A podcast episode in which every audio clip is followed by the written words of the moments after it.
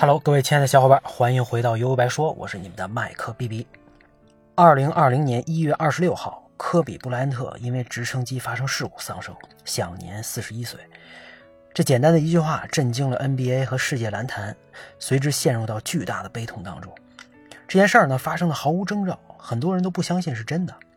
我是在那天早上刚睡醒的时候看到的新闻，当时也是迷迷糊糊看了一眼置顶标题，第一反应就是在开玩笑嘛。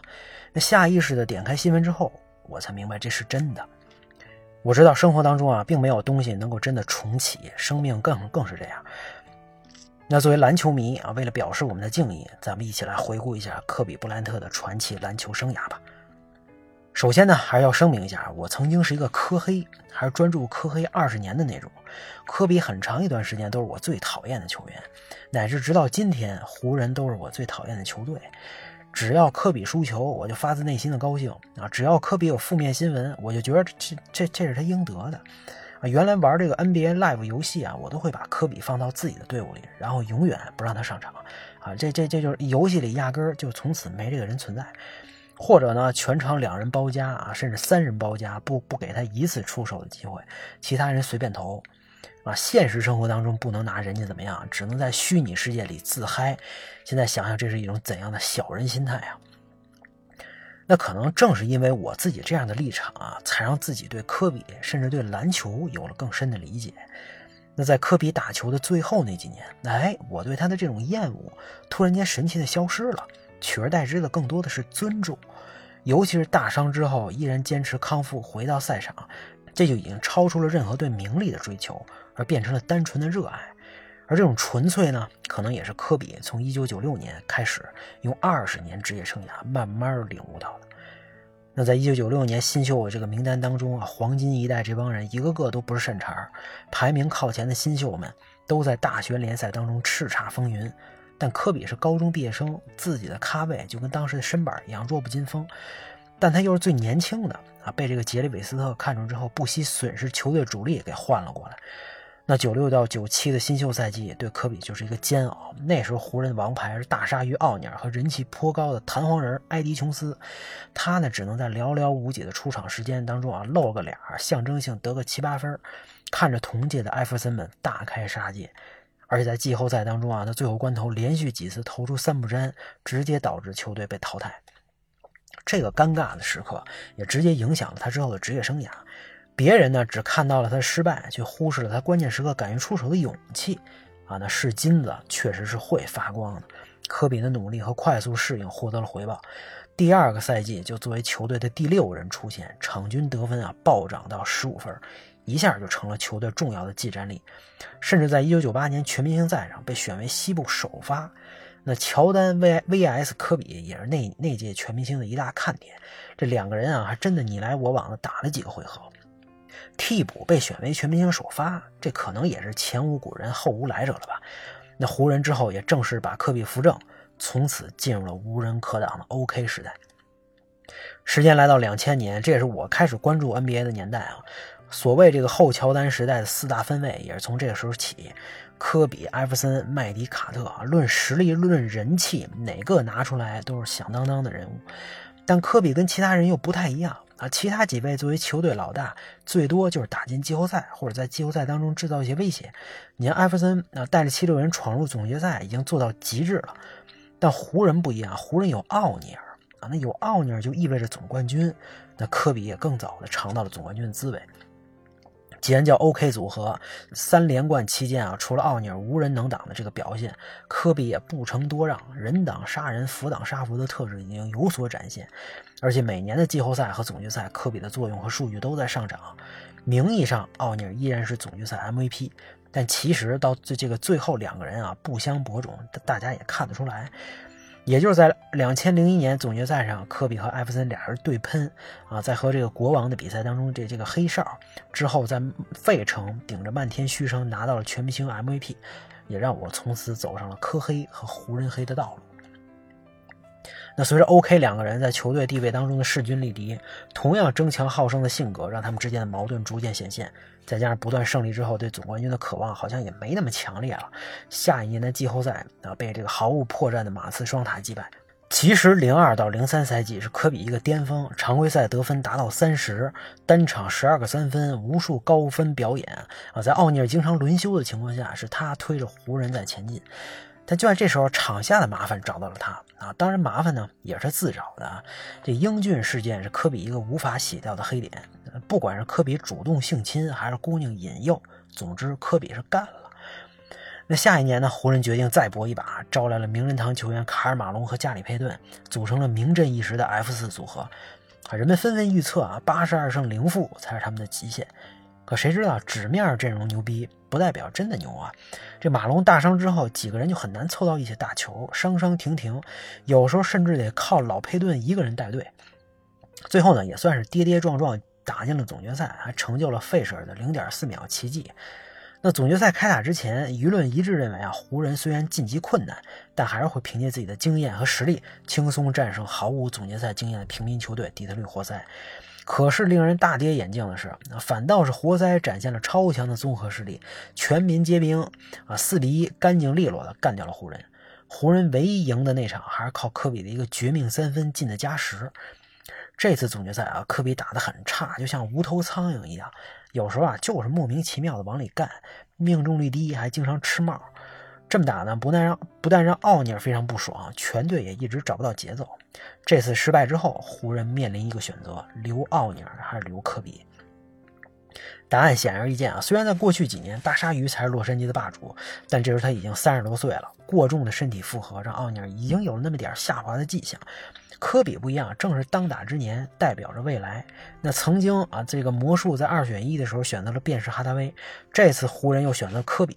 奥尼尔愤然出走迈阿密，科比也终于等到了自己当老大的那天。零四到零五赛季，科比获得了无限出手权。可是，一个得分手啊，不一定能当一支球队的领老大。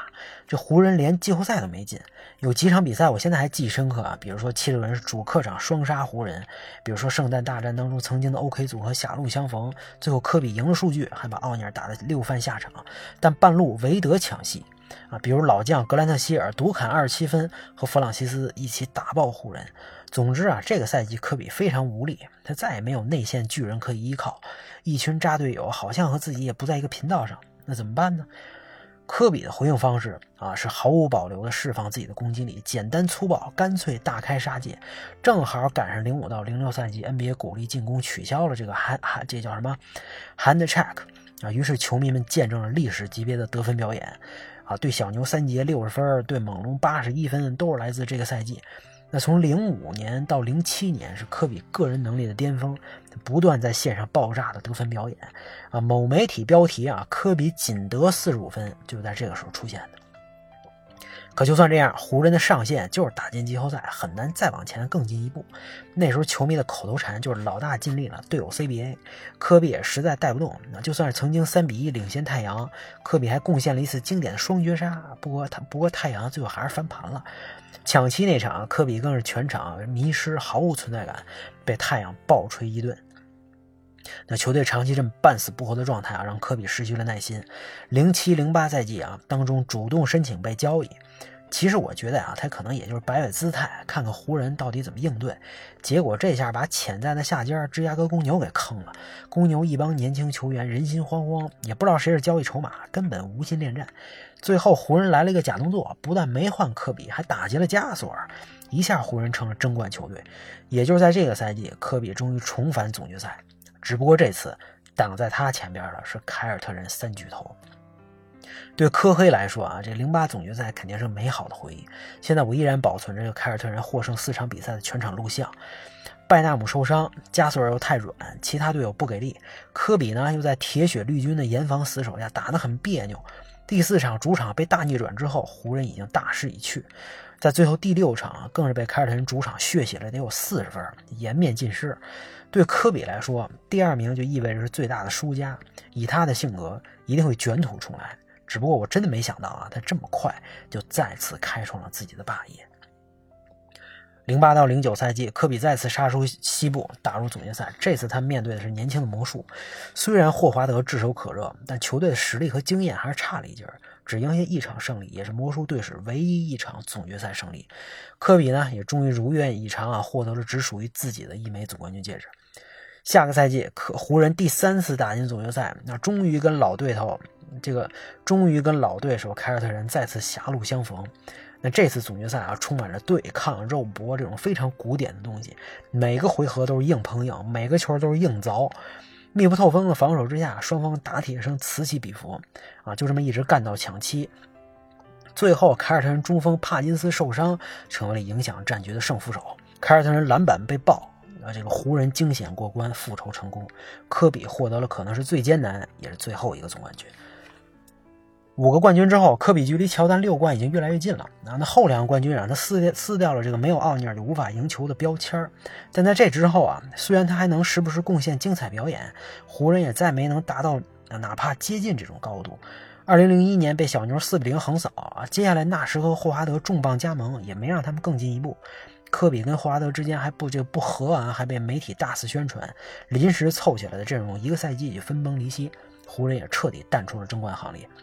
接下来呢，就是很多球迷很熟悉的啊，二零一三年之后，这个大伤之后坚决复出，科比终于迎来了自己的告别赛季，而且在谢幕战狂砍六十分。